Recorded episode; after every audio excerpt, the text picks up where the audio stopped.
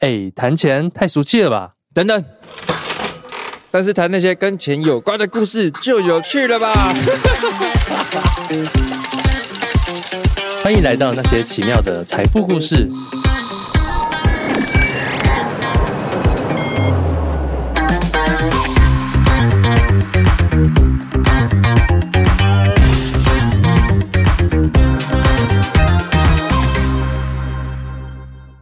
Hello，大家好，我是 Charlie，我是阿张，我是 Larry，耶，yeah, 又到我们的百万还债计划啦。那今天的时间呢是二零二三年的九月二十八号，也是 Larry 欠下百万之后还债的第四个月，四个月的时间，对，到底他时间过得很快哈？到底他这个月来又精进了哪些？呃，执行了哪些事情？然后在目标上面有达成了什么？就请 Larry 先直接现身说法吧。现身说法啊，我就坐在这里。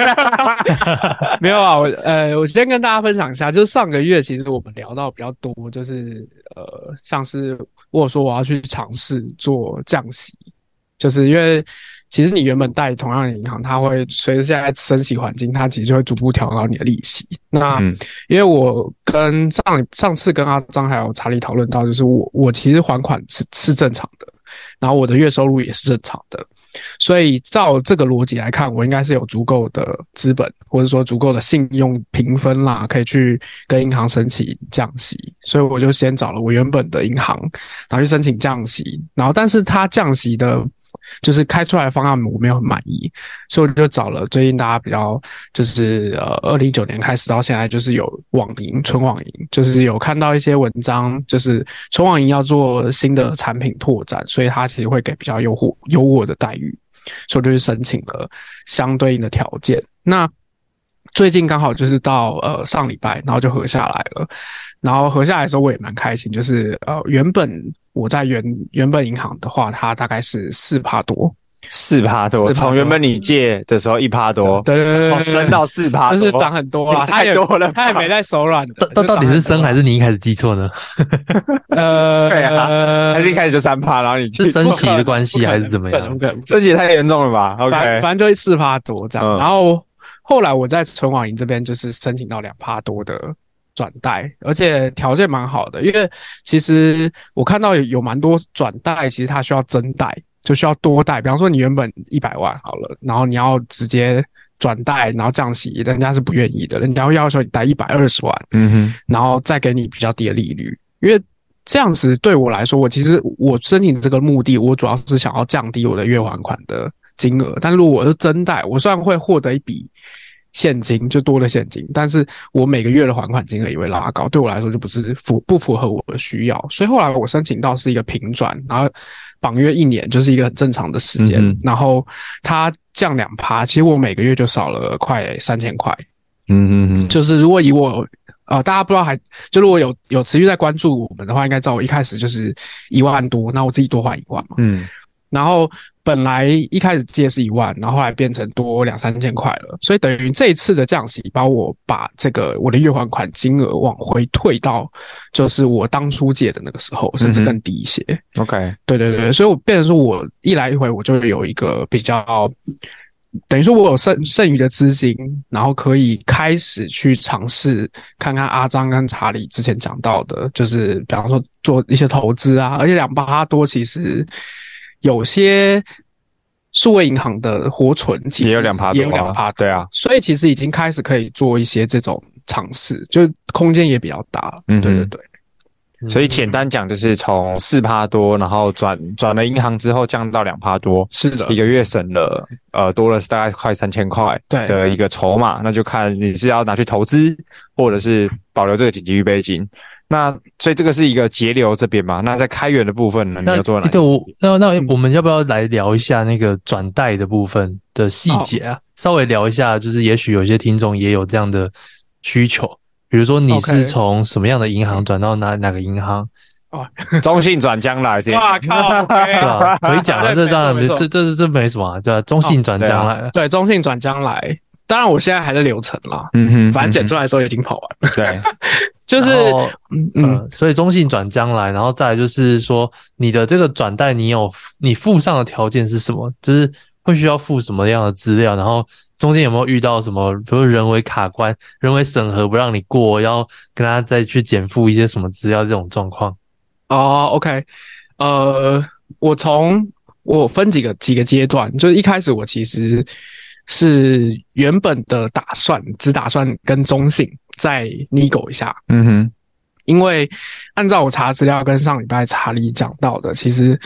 呃，跟原还款行去争取低利低利率这件事情应该是可行，因为我我还款记录正常，所以我基本上我就先打客服电话，然后呃，银行的客服大家都知道就超久，然后打完之后呢，就是他就请我补了，比方说财力证明啊，这个财力证明其实就是包含像是他要确定你有稳定的收入。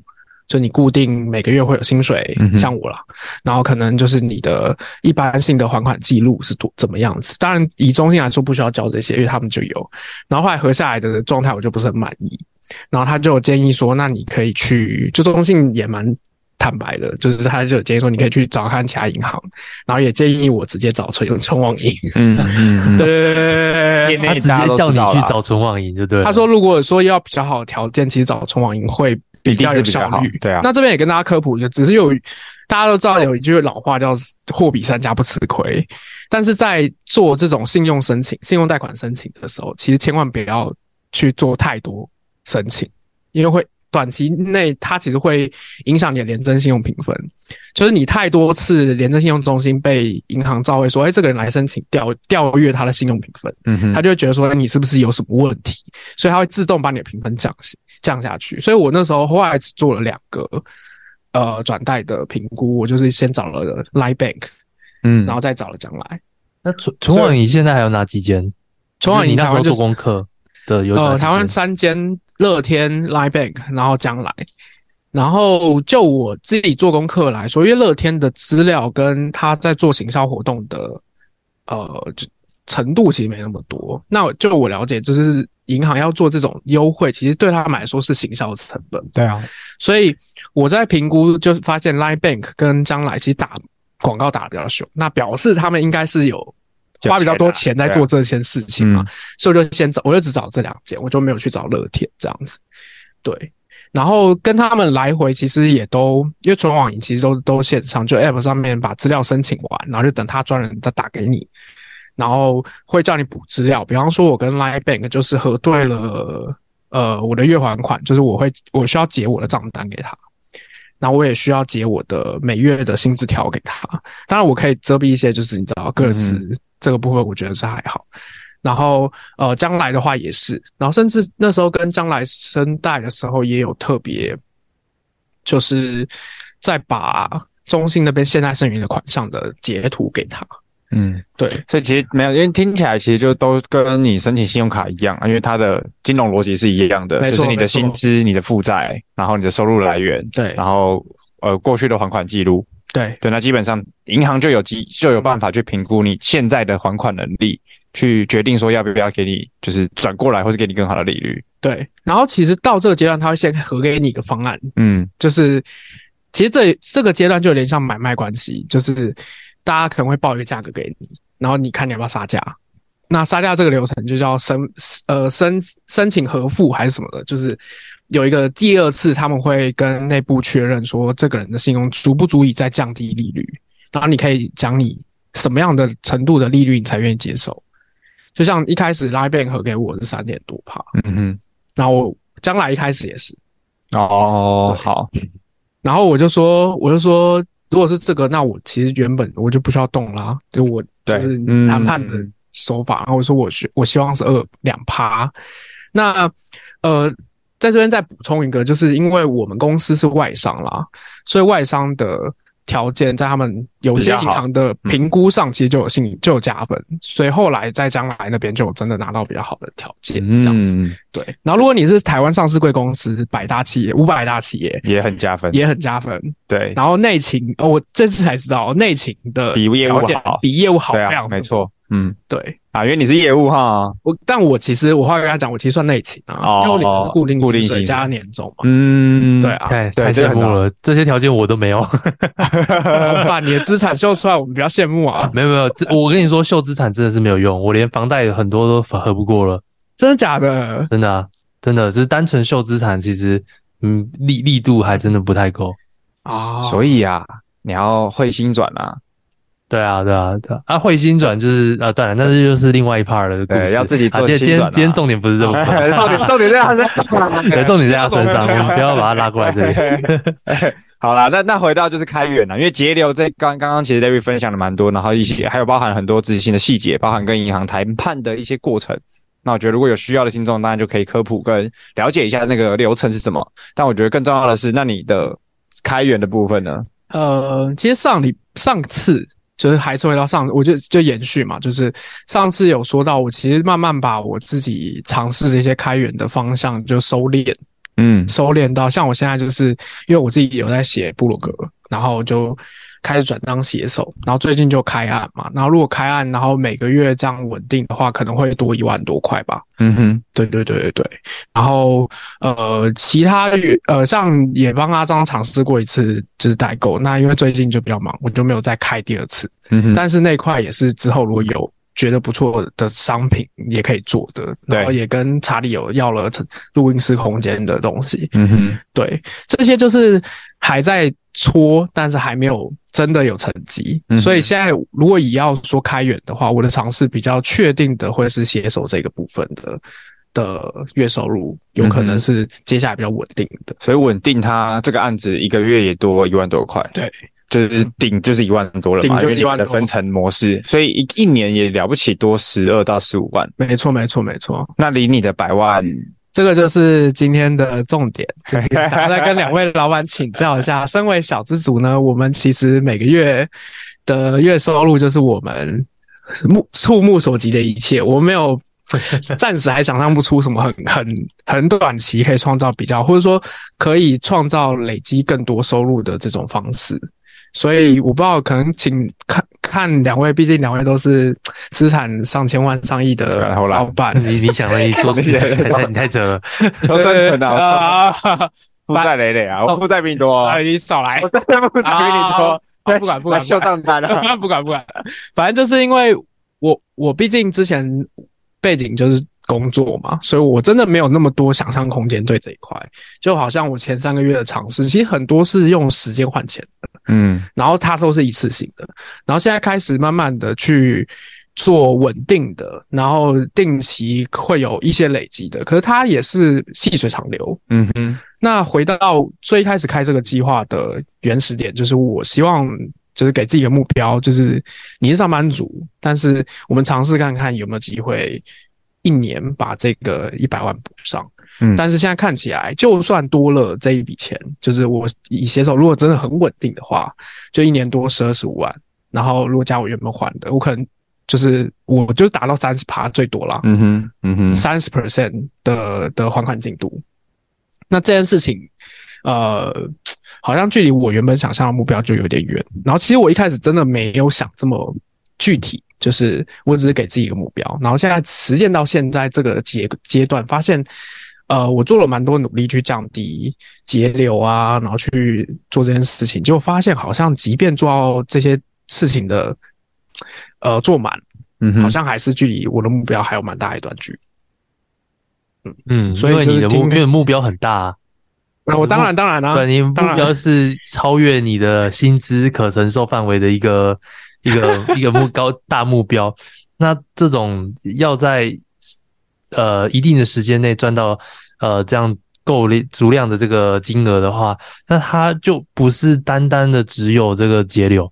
当然，我觉得节流很好，就是你做的那些东西很好。可是呃，就但就不会说，因为有这样的目标，所以为了达成这个目标，它的方式就已经不是说。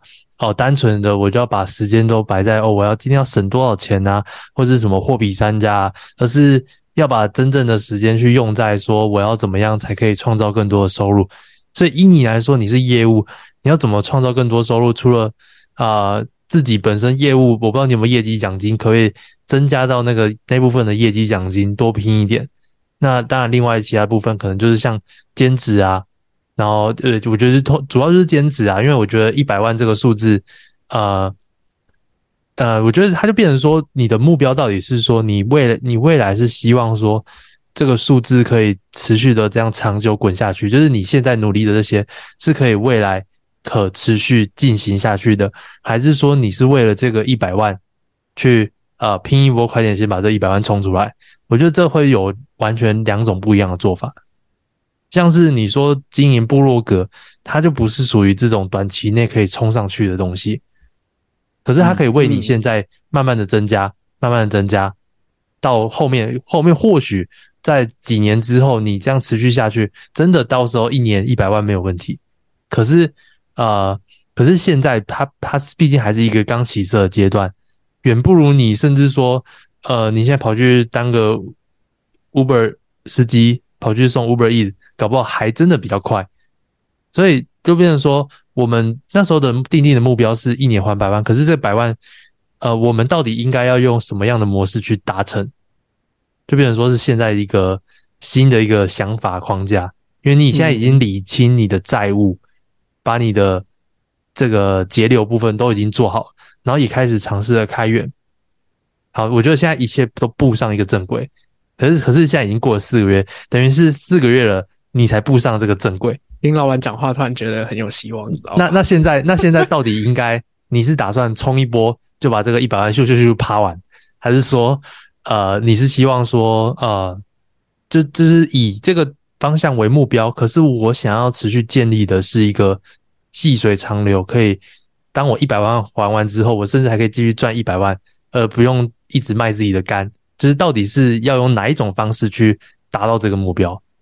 我觉得现在现在我们需要厘清这个问题。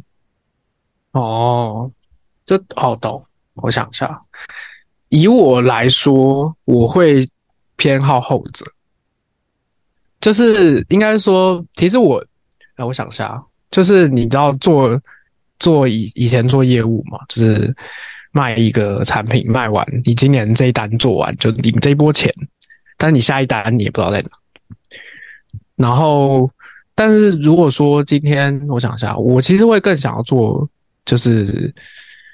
它可以持续增加的东西多一点，对，嗯，我觉得这样这样延伸好，就是呃，你现在有一个很清楚的目标，就是一年要一百万，对。那你现在主要开源的方式，其实你不是在干业务，对你是在当执行者，你在写手，对对对。所以你要写多少文章才能累积到一个月多一万块的这个收入？好，那那那有另外一种算法很简单嘛？你现在这一个案子一年一个多一一个月多一万块，对，那你一个月写十个案子，你就变成十万块，看写不来。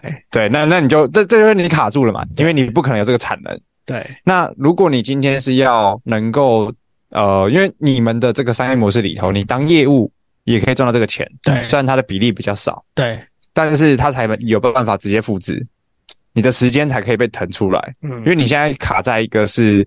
你花了一大堆时间在执行事情，在写作文章，但这件事情就会跟你做副业的概念一样，你的精力已经被吃完了。你除了本业工作要顾，你光写一个案子的文章，你可能就已经不能做其他事了。懂？因为你的每个人的精力是非常有限的。但如果你是把焦点放在我一样要累积这个收入，那它也可以细水长流。但是我是用业务的角度来做。那你 focus 的，你 focus 的点就只会是你去谈案子，你去开案，然后你去用你原本的技能，然后去放大这个漏漏斗。那漏斗大了，你案子多了，你呃，如果以你们的方式算的话，你开二点五个案子，就等于你写一个案子的收入。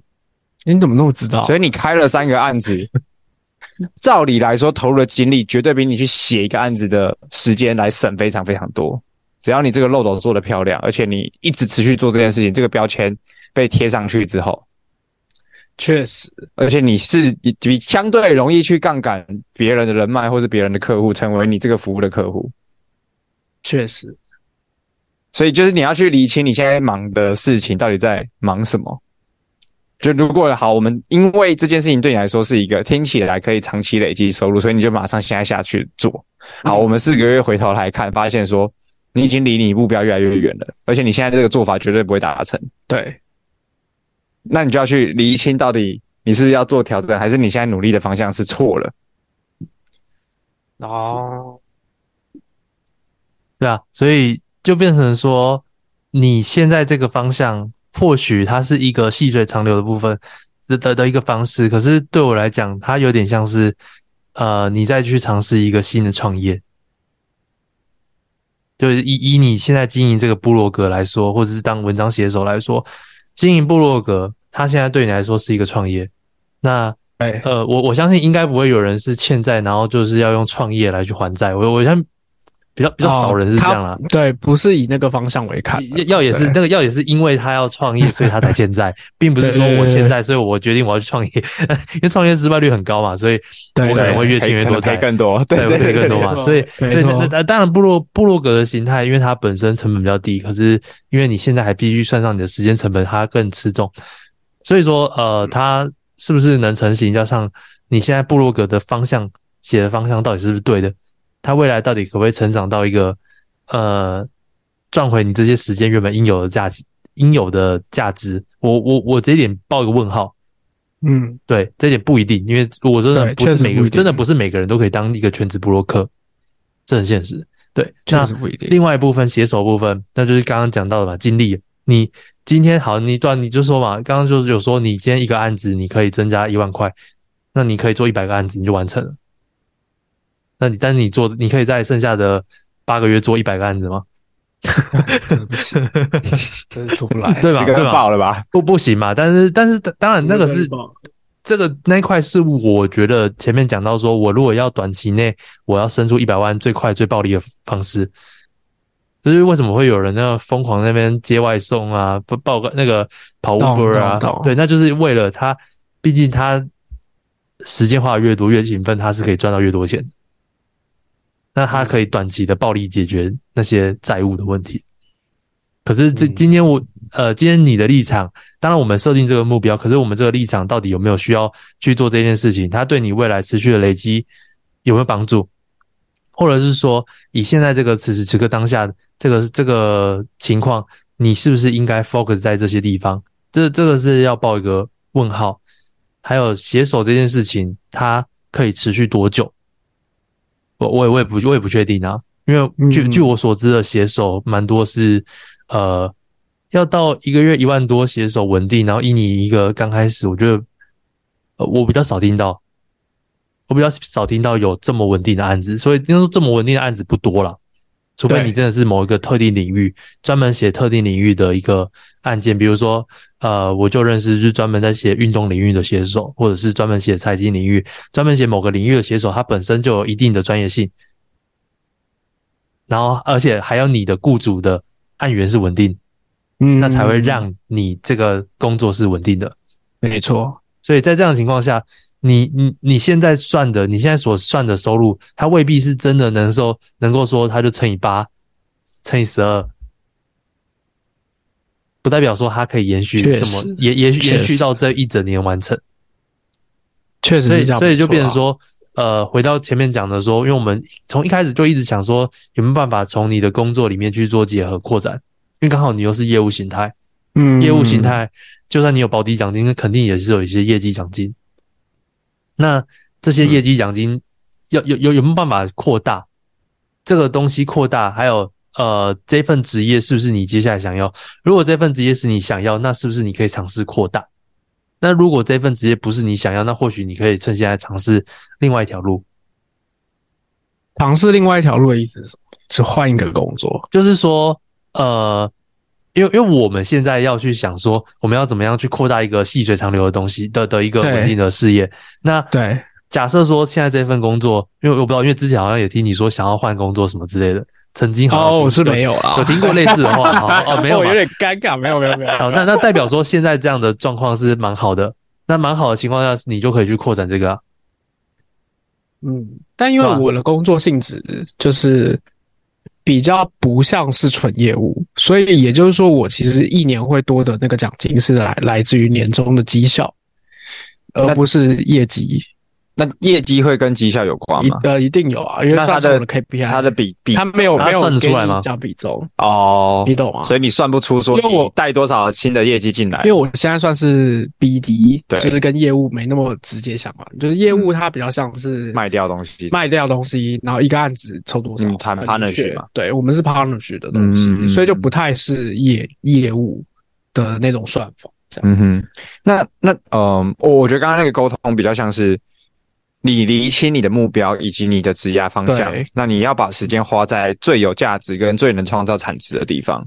那好，就算你现在是 BD 这个 sales 好了，那他的职业天花板，或者是你主管的那个位置是你能达成的吗？或者是你有没有办法短期内变成呃往上升一个阶级？嗯，那你可能直接薪水多个两万每个月。有这么好升吗？我我这我不知道，要问你啊。我也 确实，这是我今年在努力的方向啊，因为要年底才，因为这个最直接嘛。对，而且这个是你做了，而且不会分身乏术，或者是好像被榨干的这种感觉，而是真的能够赋能到你自己本业，或者是为自己的本业而努力。对对对，这这确实是我今年在努力的方向。但是还是回到，就是为什么要大家哭啊？你要擦眼泪这样？对啊，看 老板太感动了吗？没有没有没有。没事，没有。看这这个这个尴尬感到底怎么？总之，因为我我算了一下，就是我们也不去预期说你升职，呃，应该说升迁一定会有薪水的增长，嗯嗯嗯。但是实际上，他也不太可能说，就他会补上一些，就比方说我一年做完，可能刚刚讲最 best case 是三十 percent，嗯哼，然后可能加上这一段，哎，可能变成五十。或者是六十，或者是加上我的绩效，然后可能变六七十，但是他还是达不到，就是目标。哦，那也我觉得还不错啊。但但我觉得刚刚那个思考比较像是好，呃，因为你自己在这个产业是 BD 这个角色，对，所以你会有一群你的客户，对，一群你的供应商，对。那你有没有办法在这些既有资源里面创造更多产值？比如说。你在谈这些 BD 的时候，你可以去 leverage 到其他的资源，同步再多卖给他价值方案。但这个资源可能，但我不确定能不能这样，因为公司可能也禁止员工可以去做其他业务性质的。对，这个这个其实比较难。OK OK，这个其实比较难。对，但我觉得第一个你讲的那个 skill 的，就是以业务 skill 做另外一件细水长流的事情是。是我觉得下一步可以，对，因为我觉得以你的背景跟好，你真的要来做 SEO 这块商业模式好了，你应该是去干 sales，你怎么会去写文章？呃，因为我不懂啊，我不懂产品，我你要先写就对了。我不懂产品，我怎么卖？但是这是我当初的想法，因为然后加上，因为我那时候会想要从 SEO 这个部分，是因为要进这个商业模式的时候，它这是这是基础啊，这对他们来说这是基础。你之后变成这件事情的，呃，确定你是一个。通过审核写手之后，你才可以当业务哦。他的这是门槛，那对我来说就是一鱼三吃嘛。我进来，我先写，我又学这知识，然后写我的部落格，然后我还可以之后就是拿这个审核的。但你也可以存当业务啊。你呃之后啊，就是我要没有，你就算不一样，你也可以存当业务。我要先写过了他们的审核才可以当业务，这是他们那个体系的那个 机甲。这个讲多了。啊，对，所以就是是这边应该说，刚刚只是我们想要去提醒你说，可以先看一下说有没有先跟自己本业结合的地方。对，我就举例说，呃，可能有人是一一样是业务，他可能是卖房卖车，那他他可能也是一样去经营自媒体，可是他自媒体是往这方面走来去 support 原本的自己的业务，可以去增加自己的业务量，嗯、那这一块就没有问题。可是呃，像你的话就不知道说。呃，在经营自媒体，假设你创造流量，可不可以用这个流量来去帮助到你原本的本业？那如果可以，那就应该是要去尝试这一块，而不是说去当别人的写手。啊，如果不行，如如果不行的话，那当然，我觉得你现在的决定也不能算错，就是一条新的路。可是就可能会离你的目标，就只是就是呃，这样算下去不容易达到你的目标了，嗯、就达成率一定是。除非你的，除非你的部部落格刚好就是突然来什么爆发爆发性的成长，这么好，对吧？我觉得难啦，我觉得大家还是脚踏实地一点，我都不敢想。但是我我觉得今天就是我这这这这个，应该这个点也是今天特别点出来，就是其实原本前面做了蛮多努力，我其实一直都有觉得自己在在正轨上，就是这个月就是觉得蛮踏实的。嗯哼，嗯。然后到就是然后聊完就不踏实了，也不是不踏实。聊完之后发现，哎，即便你做对的事情，嗯哼，但是你对的事情跟目标如果没有一个相关性，或者说就是你没有目那么目标导向的话，其实很难达到你的目的。我不知道这样讲，这样讲有点。有点懂懂你意思啊，就是你做了很多事情，大方向是对的，但是你没有用以终为始的角度去看着那个目标。我没有当时间维度这件事情。对对对对对对对对，就是你要花到拉到五年，你一年靠写这个一百万，我觉得错是有机会的。对，但你今天是直接，我一开始在开我们那个专案的时候，就是对一年有没有机会来尝试一年把这个再还掉嘛？对，嗯，我觉得确实下个月的。的我自己的功课啦，应该会开始找一些，就是两件事情都尝试。一个是我的自媒体的的形式是不是要往跟本业相关性一点，这是一个，然后去辅助我的本业。第二个是我的呃 skill 去找，就是我的业务的技巧去找适合的商品，然后做一个比较长线的生意这件事情。我我觉得第一步一定是先盘点资源，嗯，就是。因为你做什么都都都有机会能赚到钱，对，但是要跟方向目标有直接关系性，所以你要去盘你的优势。假设说你今天有一个新产品要卖，但你过往就刚好有一群这样子的 TA 或者是人脉资源，所以你卖他们刚就是可能是刚刚好而已。嗯，所以我觉得你也要从你自己的人脉圈或者是交友圈，还有你手上握有哪些厂商、生意机会这些资源去盘一下说。哪边的可行性，或者是能赚到钱的机会是高的？嗯，因为一定都能赚。对，就是你开个团购跟他当配合，也一定都能赚。对，但是这个可能只能贴补零头。嗯嗯，但你还要他，除非也一直帮你开，呃，厂商一直给他新产品去开，不然这也是一个很被动的方式。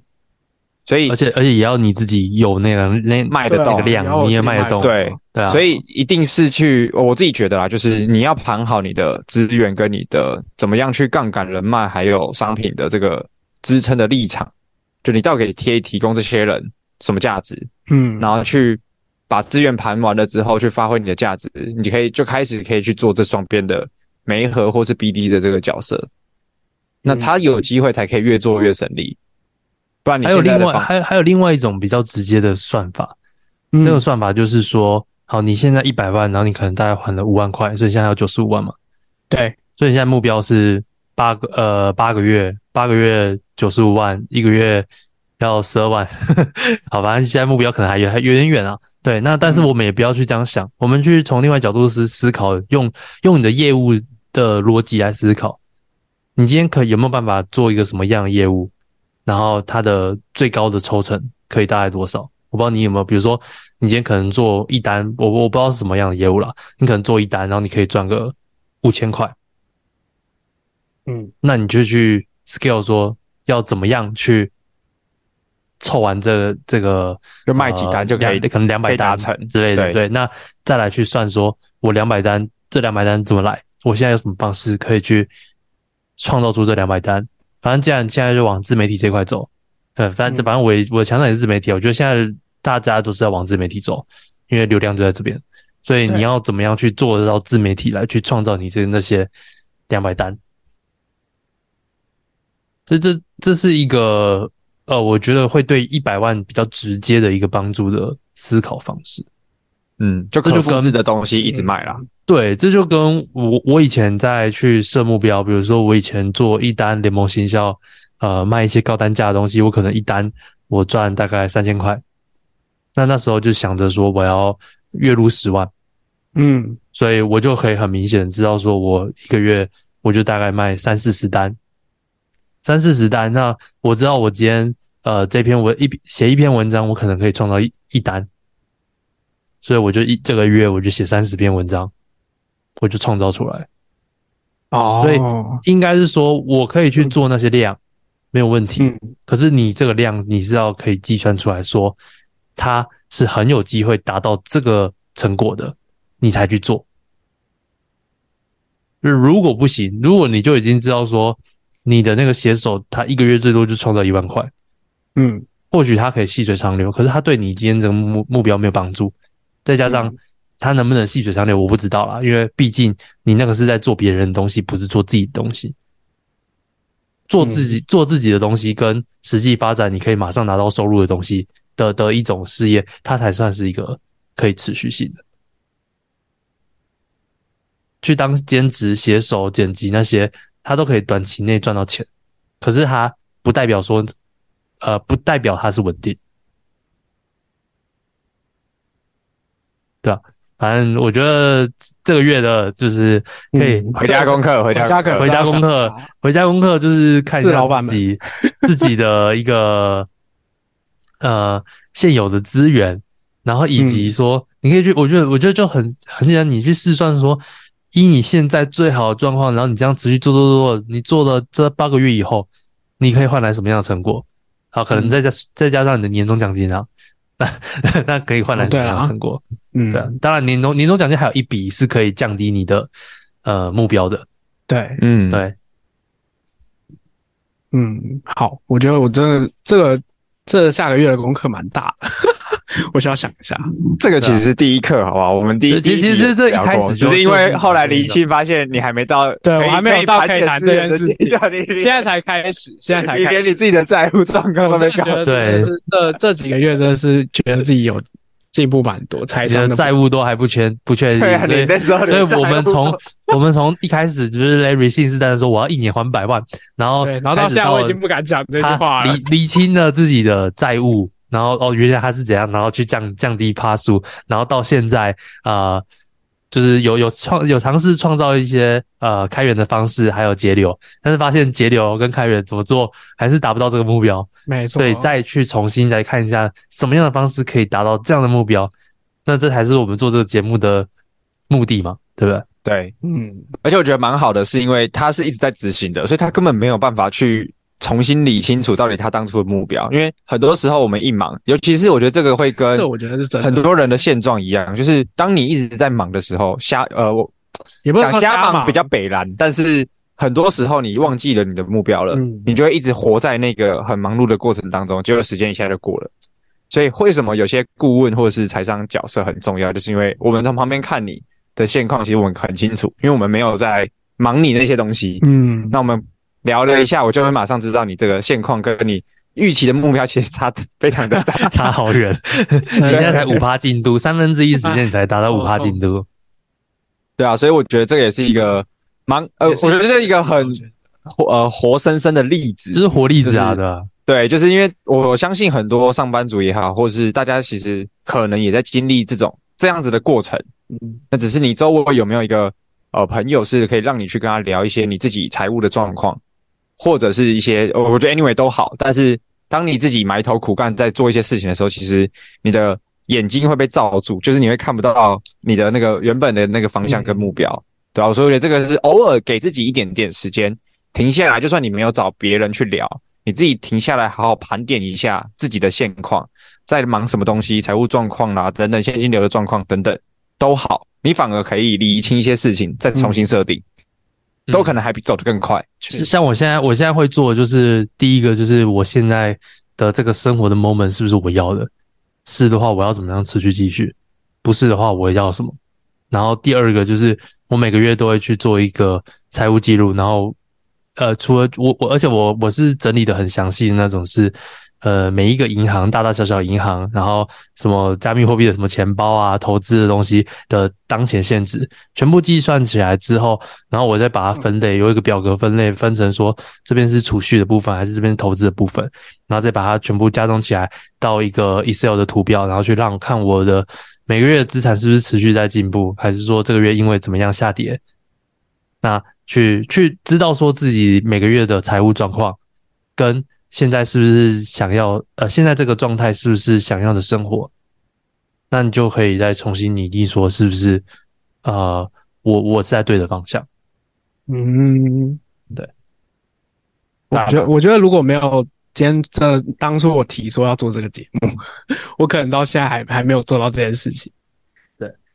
对，因为我我之前真的没有这种这种习惯去这么详细的 review。好，没事，回家做功课。感谢老板，这这就是对，这就是功课，这就是我们这个计划的目标嘛，对不对？目的。对啊，好啦，那我觉得今天也差不多聊了一些 Larry 的现况，三分之一的时间达成了五趴的进度，对，未来的日子还很长，还很长啊，还要持续努力，革命尚未成功，目前进度加油，五趴，剩余进度九十五趴。那个 剩余时间八个月，哎哎，我好像可以上这个哎，我得回去上一下这个字卡。OK，对啊，那我们就因为现在是九月底嘛，我们就十月底再来看喽。那我们就下期节目见，大家拜拜，拜拜。